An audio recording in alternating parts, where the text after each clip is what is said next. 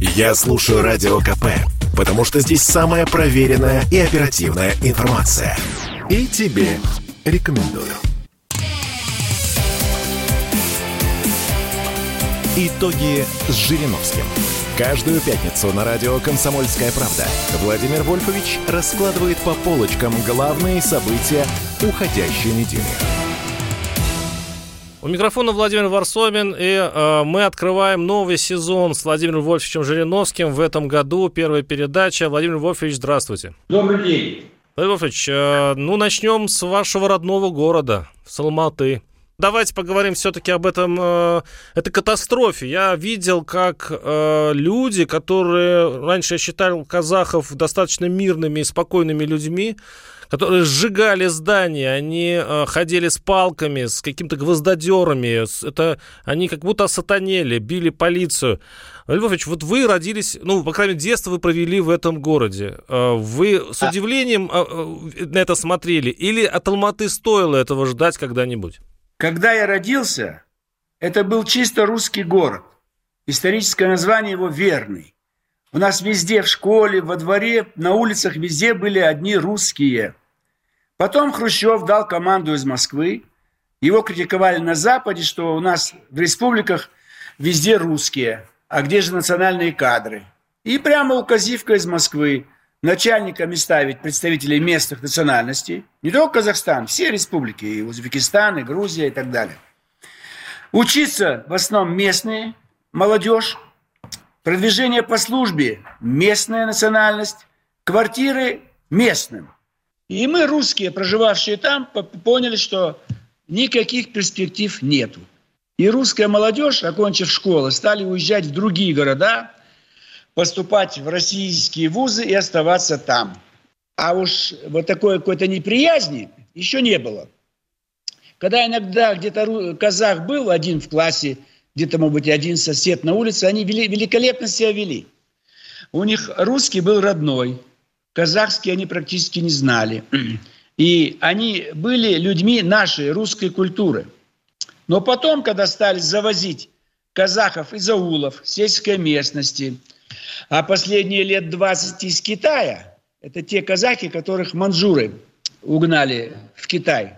Вот. Оралманы, вот пошла... их называют. А, оралманы, да, Владимир Да, да, там может быть разные названия.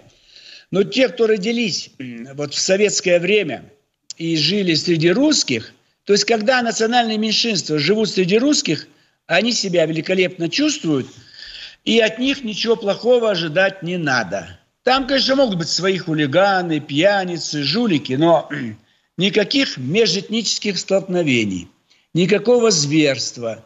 Этого ничего мы даже и предполагать не могли. Я мальчишкой гулял ночью по городу, где-то мы ходили, никогда ничего. В горы далеко уходили. Сейчас там, говорят, лагеря для подготовки этих вот боевиков. А мы по одному ходили, вдвоем, втроем, полная безопасность. Поэтому все произошло вот первые, э, первые годы э, значит, вот, э, Горбачевской перестройки стали поднимать национальный вопрос. И я приезжаю по бывшку в Алмату в 70-м году приблизительно. А мне сосед, парень, говорит, ты знаешь, вот вчера кинотеатр, сеанс закончился, зрители выходят с кинотеатра и всех русских избивают. И смеется. Кстати, он русский, смеется, что местные националисты, казахи – всех подряд русских избивали выходящих. То есть это вот хулиганство начиналось постепенно.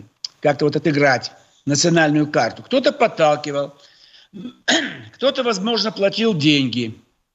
А потом, когда их становилось все больше и больше, и сегодня их большинство, 60%, а раньше русских было 60%, естественно, там они учатся за рубежом, или в лагерях их готовят, или влияние каких-то центров, НКО, Сороса и так далее, и так далее, то уже идут враждебные действия.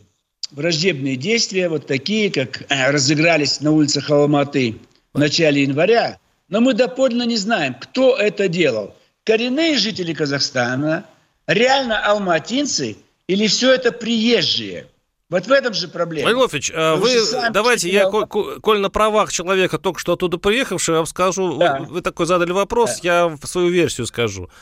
Ча- э, да. Большая часть это местная, и мое мнение, да и вообще-то оно подтверждается моими данными и разговорами, это э, близлежащие села. Вы наверняка знаете, что под Алматой очень много разных поселков, там аулов, как их еще назвать, в котором, кстати, живет беднота. И вот э, так как вы знаете, что это, что Казахстан это страна с плохими социальными лифтами, то есть там э, властвуют кланы, семьи, и пробиться человека снизу наверх практически невозможно, то вот они находятся вот на самом, э, вот на самом подвале местной жизни без всяких шансов куда-то выползти, потому что у них зарплаты 100-200 долларов. Для э, богатого Казахстана, добывающего нефть, это очень мало. И люди злятся, люди были злы. И, кстати говоря, люди, когда их спросишь, против чего вы протестуете, они говорят, что против Назарбаевских. Они думают, что Назарбаев, даже после того, как он ушел со власти, до сих пор, как говорят, по телефону с Майами или там с, с Канар а, правит страной. Да, это есть. Потому что э, вот э, сам город и центр его – это люди культурные, имеющие высшее образование, работу, квартиры – а вот предместье Алматы и еще дальше в сторону от города, туда в сторону Ташкента или там в другую сторону. Я сам же ездил. У меня тетка была бедная, она обычно работала э, далеко от Алматы. Два-три часа езды от Алматы. Вот станция Атар есть. Или Андрахай есть такая станция. Я там везде был с ней. Там, конечно, люди совершенно бедные были тогда еще. А сейчас это еще пошел момент национальный. То есть они вот в основном это казахская молодежь, ибо русских на селе, в аулах не осталось. И они видят, сверкают витринами прекрасный город. И они про Париж не знают ничего там, даже про Петербург. А Алмата разослась, да, 2 миллиона, представляете, когда я жил, было 400 тысяч. Сейчас это самый крупный город э, в Средней Азии, самый красивый, а, самый зеленый, то есть очень много достижений. И они недовольны. Социальный протест. Плюс Культ личности Назарбаева. Ну, везде. Назарбаев, Назарбаев. Когда я жил, был Кунаев. Тогда то же самое. Кунаев. Я до, до сих пор, представляете, мне было 18 лет, сейчас мне уже 75, я помню его имя, отчество. Хм. Каждый день по радио, по телевидению. Дин Мухаммед Ахметович Кунаев, первый секретарь ЦК Компартии Казахстана. Кунаев, Кунаев. А теперь последние 35 лет, 35 лет, представляете, Назарбаев, Назарбаев. Люди устали, одно и то же имя, это улыбающееся лицо. И живут припеваючи, как султаны, как падишахи. Ведь понимаете, что почему я коммунистам недоволен? Они боролись с властимущими, а теперь мы имеем таких еще богаче. При царе они беднее были, у них было меньше денег. Там все измерялось на овец. У него 20 овец, у другого 30 овец, у этого 5 лошадей, у этого 10 лошадей, один верблюд 2. А сейчас у них дворцы какие. Вот это, все это Дубай, Абу-Даби, это там ерунда. Вот здесь дворцы у всех руководителей этих республик. Вот это они сделали. Естественно, молодежь, зная, что даже 300 долларов в месяц они не смогут получать, а уж тем более 500, вот. Они, конечно, злятся. Перспективы никакой. Владимир и бунтуют. А как вы думаете, жив ли Назарбаев? Я думаю, умер давно. Давно умер и похоронили. Мусульмане хоронят в тот же день. Потому что это вариант, как вот знаете, Афганистан. Задушили подушкой этого бедного Тераки. И потом убили этого, э, значит, Хафизула Амин. То есть там, Восток, это немедленная смерть. Саддам Хусейн всех там перебил своих Каддафи. Поэтому так вот тихо спрятаться, ничего не говорить и быть живым, это исключается. Тем более, что сразу был арестован председатель Комитета государственной безопасности. Это же была попытка переворота. Не обязательно в пользу Назарбаева. Но переворотка, переворот, попытка против э, Такаева. И поэтому все слилось. Национальные вопросы. Там же есть не только казахи, и татары, и уйгуры, и кашгары, и армяне, и евреи, и греки, кого там только нету, и немцы. И религиозный вопрос. Это была самая атеистическая республика. Мы поговорим знаю, об этом через несколько минут, Владимир Львович. Сейчас мы прервемся. Да, и, кстати, хорошо. почему, если все-таки Назарбаев, с ним что-то случилось, и где он, и почему тогда его прячет, если он действительно мертв, мы поговорим об этом с Владимиром Львовичем через несколько минут. sportkp.ru О спорте, как о жизни.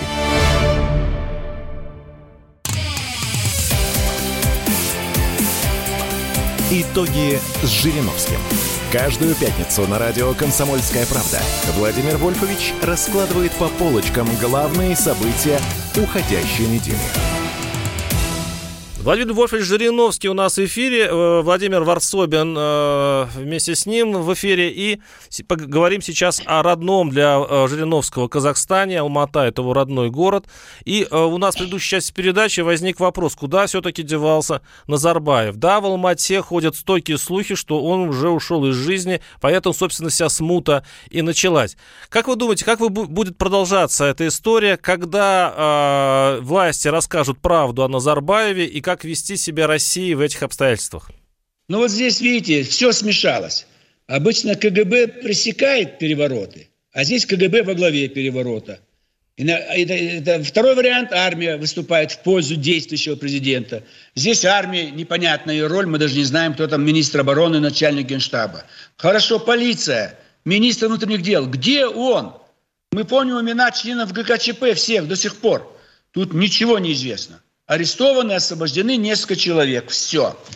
Остальное смута на улицах, вожаков нету.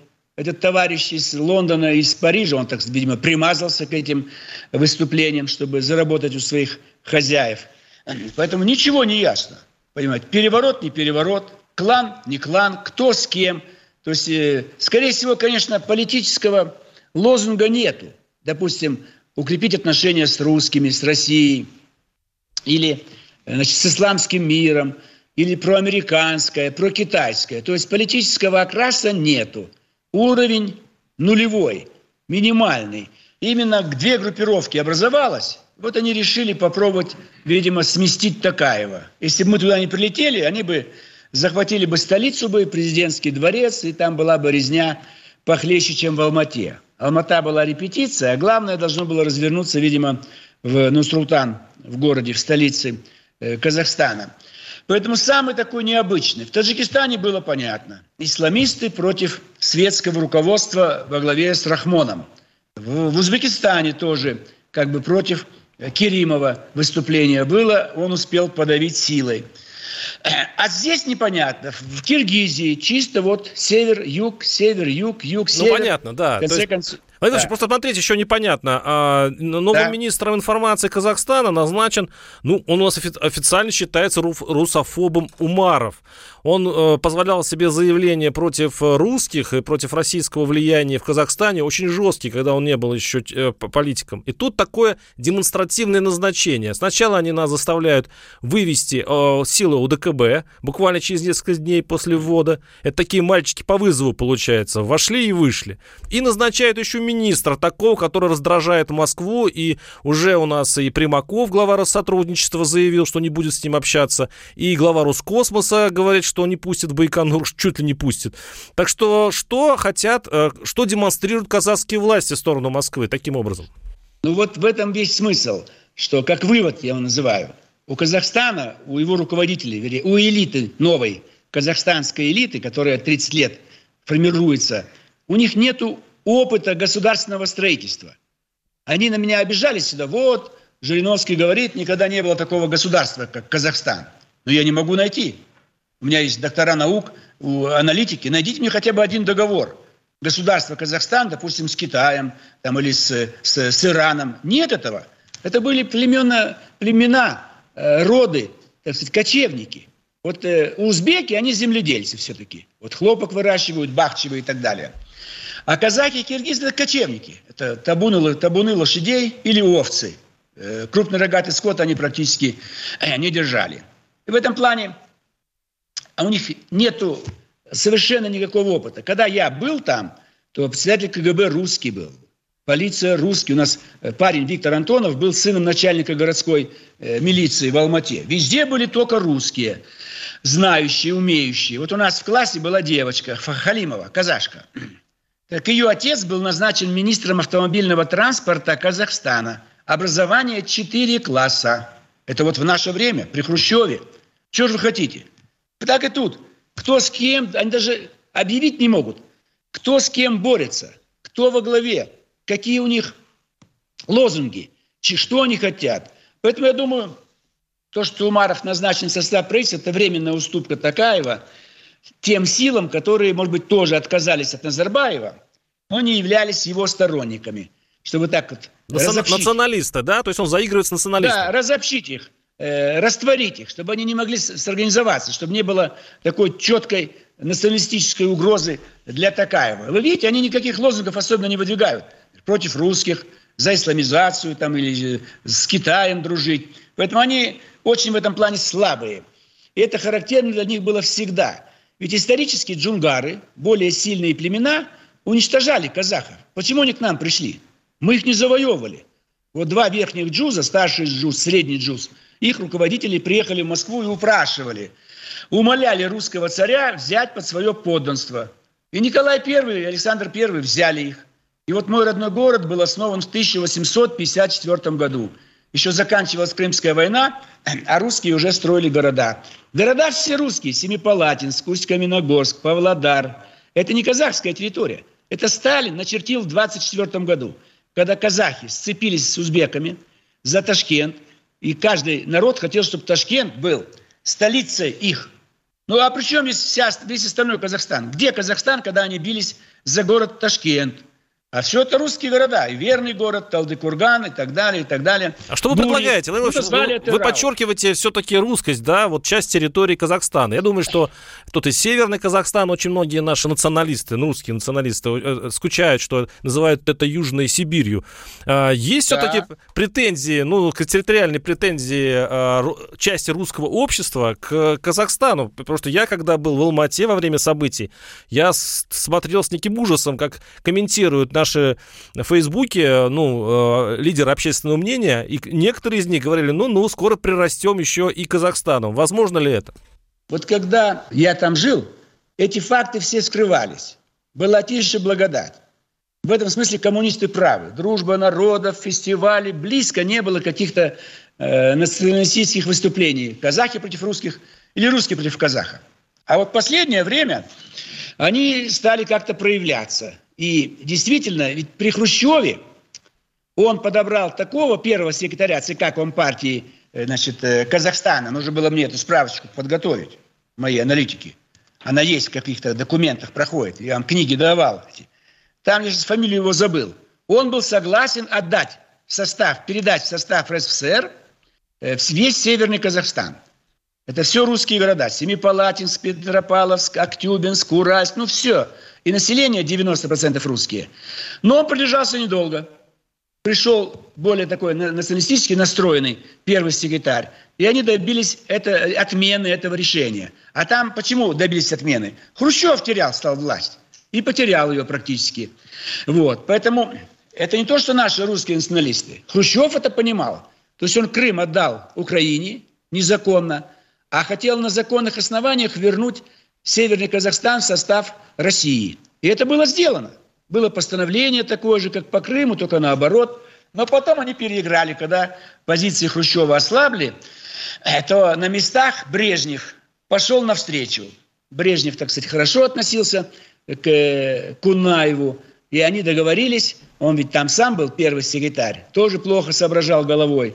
Уже перешли эти земли в состав России. Чего ты возвращаешь их обратно? То есть это земли чисто российские. И даже внизу, вот чисто казахская территория, я вам называю, Чимкент, Джамбул, Гзиларда, Туркестан. Вот эта вот часть, э, там бы они могли жить 5-6 миллионов казахов, как в Киргизии. На такой же территории живет сегодня 5-6 миллионов киргизов. Была бы тишина. Но Сталин размашистой рукой пол Сибири отхватил, пол Урала и отдал казахам. Это вот его беда. Поэтому сегодня, конечно, если взять все документы, ведь города-то были названы и построены русскими. Вы вот Атырау, там город есть, посмотри, Дюпин, Атырау, Каспийское море. Да, Карту около Артау, да. Владимир давайте отвлечемся от этой темы, давайте про Россию поговорим. Давай. Смотрите, а, да. там был транзит власти в Казахстане. И э, во время транзита, когда ослабла центральная власть, воспользовались по одной из версий вот эти да, кланы, семьи и те, которые владеют, по, по сути, Казахстаном. Нет ли угрозы для России при транзите власти попасть в ту же казахстанскую ловушку, когда наши э, тоже семьи и кланы, которых у нас тоже достаточно много богатых, сцепятся под ковром, как только зашатается государь или когда будет переходить власть от одного государя к другому? У нас, я думаю, это будет уже урок хороший. ГКЧП научил всех. Уже еще раз ГК, ГКЧП у нас невозможен. И вот такая вариант, как Хрущева снимали, невозможен. Поэтому у нас все будет нормально, спокойно. Тем более сейчас казахстанский вариант, киргизский вариант, тбилисский, киевский. Мы научены горьким опытом. Нас, мы научили весь мир оказывать помощь бедным за счет того, что вот, уничтожили своих богатых, а они снова восстановили свои силы. И теперь мы научены опытом всех оранжевых революций цветных. Уже к нам это не пристанет. У нас будут нормальные выборы, несколько кандидатов. И как это было в 2018 году, в 2012, в 2008, в 2004, в 2000, значит, победитель станет главой государства, никакие семьи, ничего этого не будет. Я думаю, все эти семьи постепенно иссякнут, рассыпятся, и даже не будет землячества. Питерское землячество, московское, омское, томское и так далее – у нас все пойдет по чисто европейскому варианту. Отличный вариант, был бы, конечно, неплохо, хотя время покажет. Мы сейчас прервемся на пару минут, оставайтесь с нами. Я слушаю «Комсомольскую правду», потому что «Радио КП» — это корреспонденты в 400 городах России. От Южно-Сахалинска до Калининграда. Я слушаю «Радио КП» и тебе рекомендую. Итоги с Жириновским. Каждую пятницу на радио «Комсомольская правда» Владимир Вольфович раскладывает по полочкам главные события уходящей недели. Владимир Вольфович Жириновский у нас на связи, Владимир Варсобин у микрофона. Э, Владимир Вольфович, давайте поговорим о России, о том, что сейчас происходит. А происходит э, что-то такое страшноватое вокруг, как всегда, у нас Украины, но на этот раз в тупик зашли переговоры между Россией и США. США холодно послали вроде бы Россию в дальние путешествия, как говорится, с их ультиматом, с нашим ультиматумом, с кремлевским. И не хотят, в общем-то, подписывать никаких обязывающих НАТО документов, не размещать э, базы и не включать новых членов. Есть ли план «Б» у Кремля? Я вас, кстати, давно это спрашиваю. Вот мы такие решительные ультиматум выдвинули. Нам вот сейчас отказывают, как я и предполагал. Что у нас есть э, в запасе, какой сильный ход? Сперва я вам напомню, фамилию того, кто сорвал план Хрущева вернуть Северный Казахстан в Россию. Это пришел к власти такой вот Шумарбек Ташенов. Вот он пришел, он был тогда председателем Совета Министров. А Хрущев что-то испугался. Нужно было до конца этот план довести. И у нас был бы большой целинный край, где был бы весь Северный Казахстан. Это, была первая ошибка. В 86-м хотели исправить, русского поставили – опять националисты выступили. То есть это вот кончилось тем, что мы сейчас обсуждали январь 22 года. Юг Казахстана, мой родной город Алмата. Теперь по вашему вопросу, связанному с тем, вот э, что дальше будет. Э, дальше будет осложнение обстановки. Я, естественно, и по Казахстану высказываю свое личное мнение, что у нашего руководства, может быть, другие взгляды на Такаева, на Казахстан – так и по отношению с Западом. Вот у нас, по-моему, сегодня, в эти дни вот, исполняется годовщина, когда вступил в силу договор о дружбе с Украиной, Верховная Рада. Да, вот 13 января 1997 года была ратификация договора о дружбе, по которому оказались утвержденными нынешние границы Украины.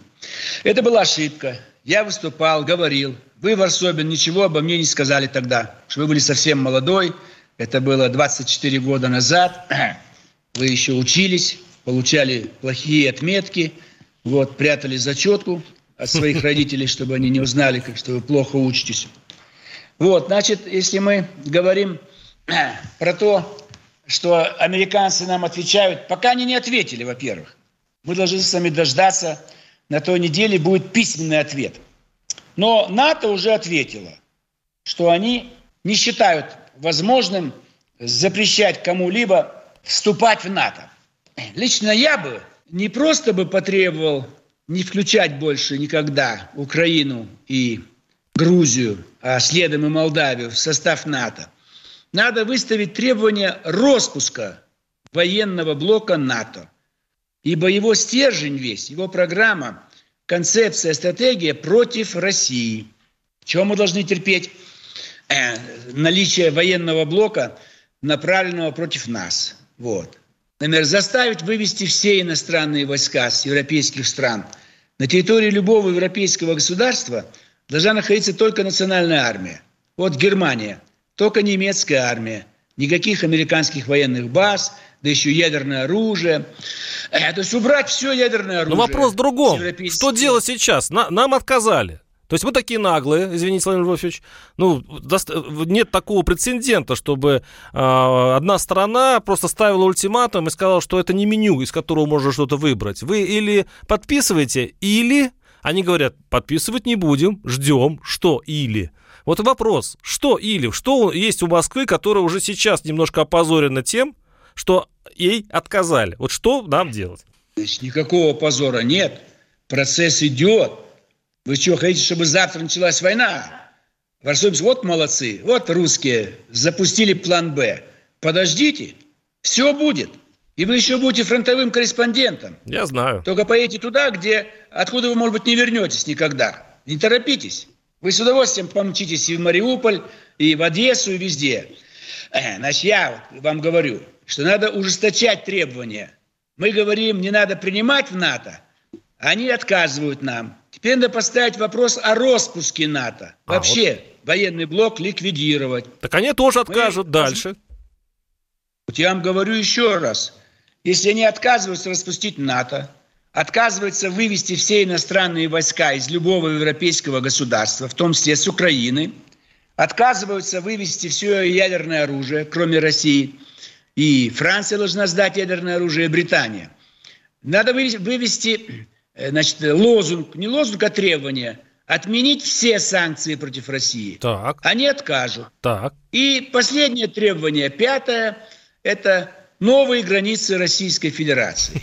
Так. Это прежние границы СССР.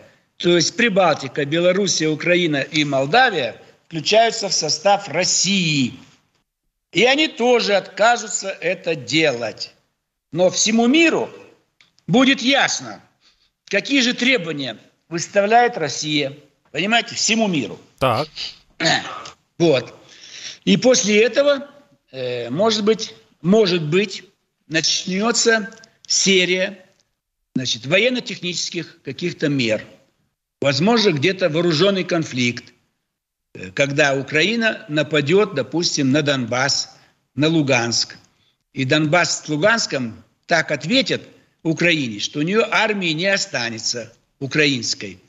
Украинские ВСУ, вооруженные силы ну, хитрите, Вольнов, сейчас, извините, вы хитрите, потому что вы же понимаете, что после вот этих серий предупреждений это Россия начнет войну с Украиной. Ну, чего ж, давайте уж прямо разговаривать. Вы человек прямой и честный. Давайте говорить прямо. Россия развяжет войну с Украиной. Нет, а давайте скажем, что Украина развяжет войну с Россией. И Россия а сперва это ополчение Луганска и Донецка, ответят таким ударом, что с Украиной вопрос закроем с вами. Дальше идем. Они продолжают вводить санкции против нас, продолжают игнорировать наши требования. Да, мы устанавливаем границы наши. Вот Прибалтикой нужно может заняться вполне. То же самое. Там много военных баз, много иностранных солдат – и там прямая граница с Псковом, Смоленской области, и там до Петербурга подлет еще быстрее, чем до Москвы, там километров 200 всего.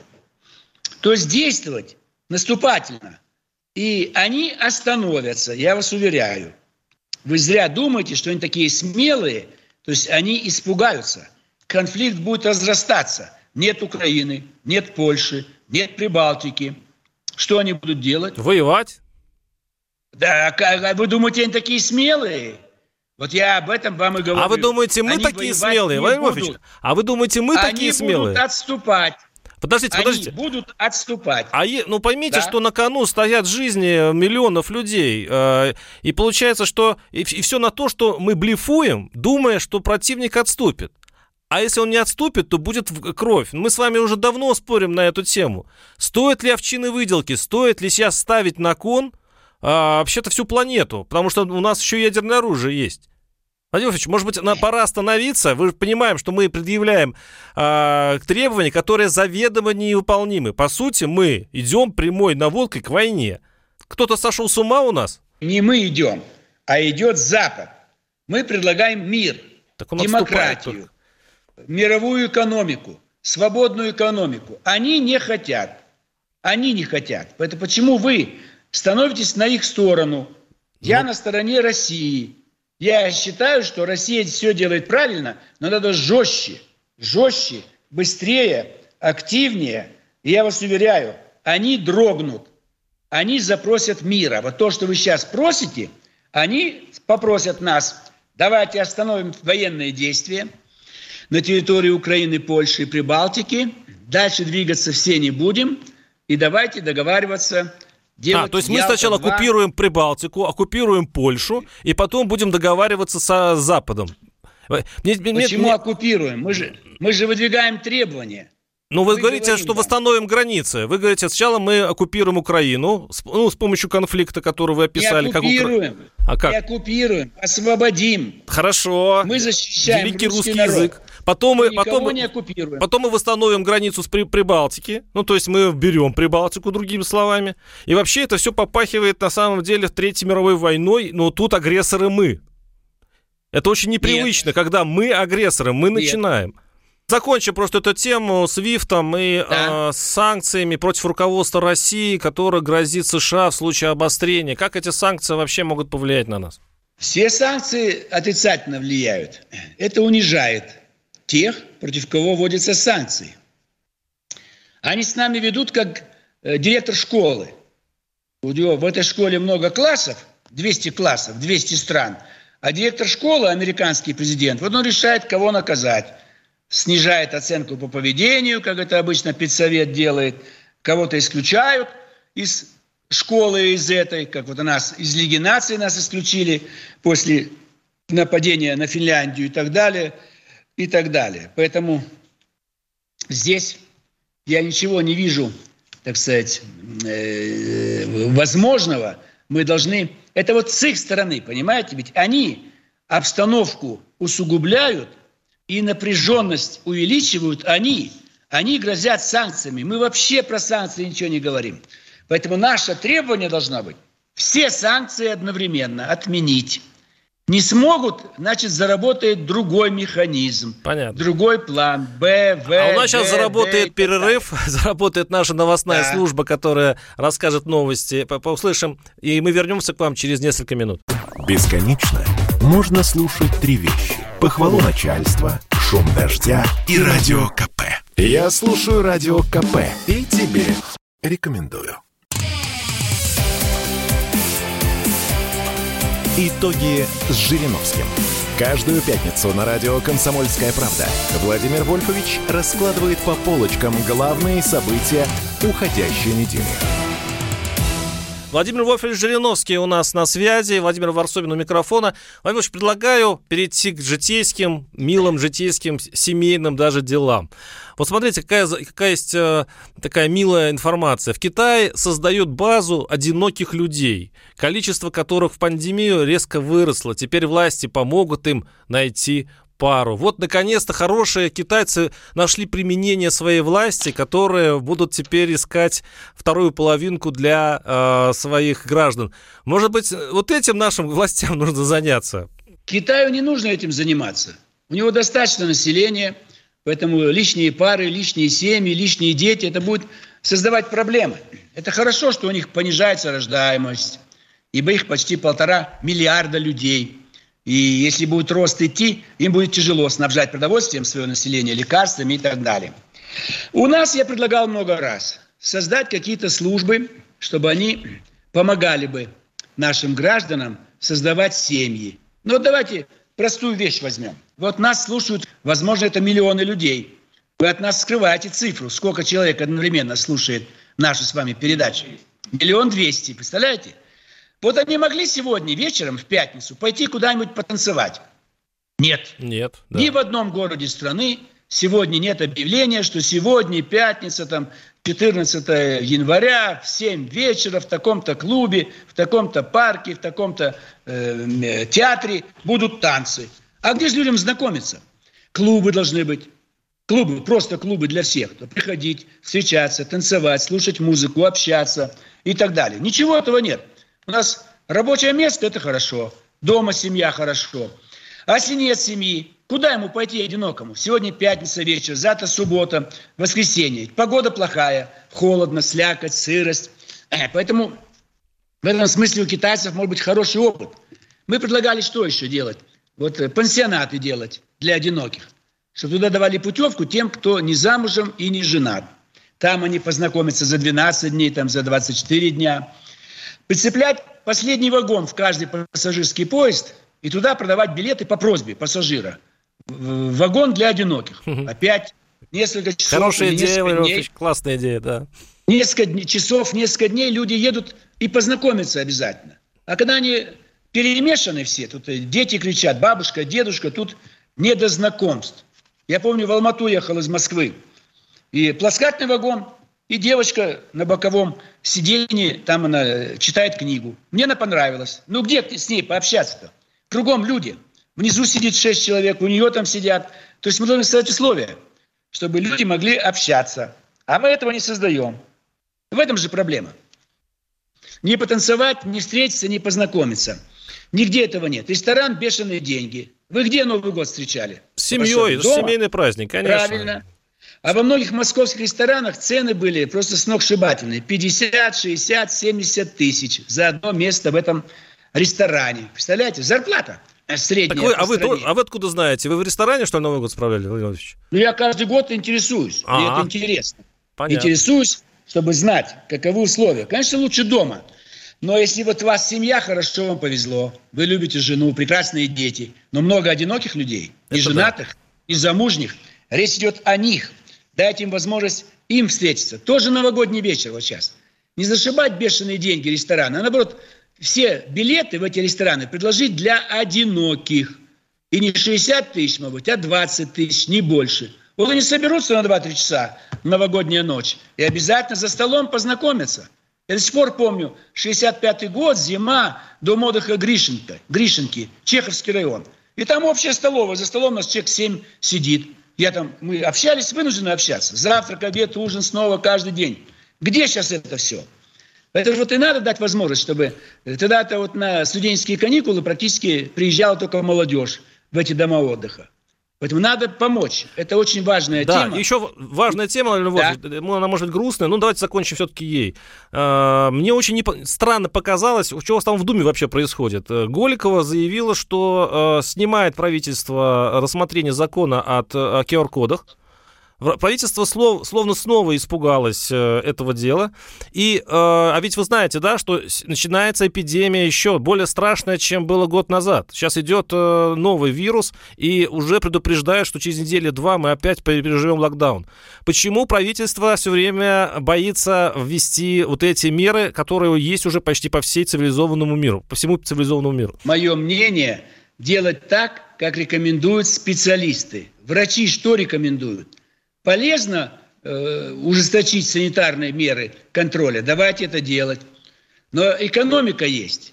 Если экономика еще больше опустится и еще меньше будет доходов, то это тоже может быть вызвать у людей плохое настроение. Надо совместить здесь. Но этот новый вирус, он легкий, им быстро заражаются, но слишком много людей заболевают. Вот у нас в России предполагают – ученые говорят, это не моя, не мое предположение, 500 тысяч в день будет заражаться. Да. Сейчас 30-40 тысяч, а потом 500 тысяч, в 15-20 раз больше. Как в Америке сегодня миллион триста тысяч каждый день заражаются. Вот что опасно. Поэтому закон э, не стали э, на второе чтение выносить, потому что нужно выносить проправки новые, ибо он уже устарел. Он был рассчитан на вирус Дельта – а вирус Амирон, этот самый страшный, он, так сказать, э, уже этот э, закон, QR-код, возможно, слабый. Вот. И в регионах они вводятся. Ведь наш закон э, давал такую базовую платформу, а они по всей стране на местах могут вводиться, поэтому специально какой-то закон общероссийский не нужен. Они сами. Зачем специально людей. Ну, ну нет, но сигнал-то послан. Э, Все это прочиталось так, что власть э, уже плюнула на то, чтобы заставить народ э, как-то... Все, сейчас пойдет все самотеком. И этот QR-код, это уже, по-моему, все потеряется, тем более, что это будет рассматриваться еще 2-3 недели, а то и месяц, а вирус придет уже завтра.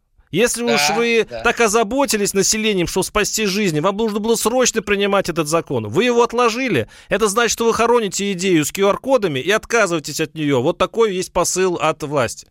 Ну вот я противник этого. Я вам говорю, надо принимать все те меры, которые рекомендуют специалисты. Что говорят врачи? Надо усиливать санитарный контроль. Давайте усиливать. А если в интересах избирателей, если думать каждый раз о выборах, ну, лишний миллион потеряем. Значит, кому-то не жалко, лишний миллион-два мы потеряем, зато на выборах будет, видимо, тот успех, на который они рассчитывают.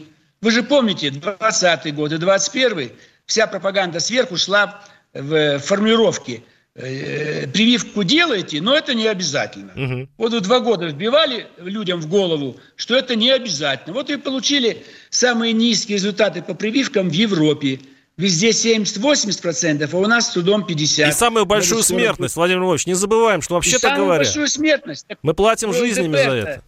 Но мы же, мы не жалеем людей. Вы думаете о войне, ее, может быть, еще и не будет. А вот уже от этих болезней и от страшных вот пандемия, умирает все больше и больше людей. Чего мы не можем остановить? Так как Чего раз правительство, по, так правительство, получается, жертвует э, людьми, да. Э, не заставляя их да. ради рейтинга, а, значит, QR-кодами э, ходить. А вот насчет да. войны она может жертвовать. Вот ради э, каких-то своих интересов она легко расстается с жизнями. А когда нужно жертвовать что-то от себя, ну, опять-таки говорю, рейтингом, а, а он, они, получается, рейтинг разменивают на человеческие жизни. Это плохо. Я тоже Я это считаю согласен. плохо. Это плохо, поэтому вы иногда меня показываете в своих передачах, что я такой немножко э, жесткий реакционер. Я почти с вами по многим позициям соглашался. По свободе прессы мы же не поддержали ни одного репрессивного закона. Но вы об этом не говорите. Это вот тоже ваша беда. Что там, где хорошо делает ЛДПР для вас, и связано с правами человека, с прессой и так далее.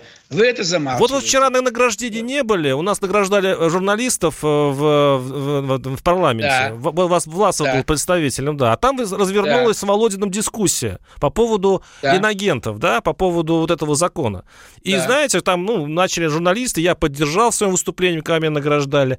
И тут новые люди, фракция, которую вы не любите, да, да они сказали, вообще-то да. надо этот закон менять. Володин э, долго защищался, говорил, что надо знать, в каком враждебном окружении и так далее. Поддержал Миронов. И это оказалось, что три фракции уже свой, э, свой проект а, против этого закона подготовили. И получается, что уже дискуссия идет, Владимир Львович. Ну, пока без вас. Власов промолчал. Правильно. Правильно. Потому что Власов промолчал, мы ему сделаем замечание, чтобы он не молчал, а выступал. Вот. А то, что объединились справедливые коммунисты и новые люди, новые люди – это новый вариант СПС или Яблоко. Это вот тот, тот самый вариант, который разрушил страну в 91 году, и в 17-м такие же были у нас депутаты в Царской Государственной Думе. Поэтому они продолжают свою линию. Линию вот они как раз и разменивают. Им нужна поддержка избирателей, пусть умирают, но пусть прививки не делают.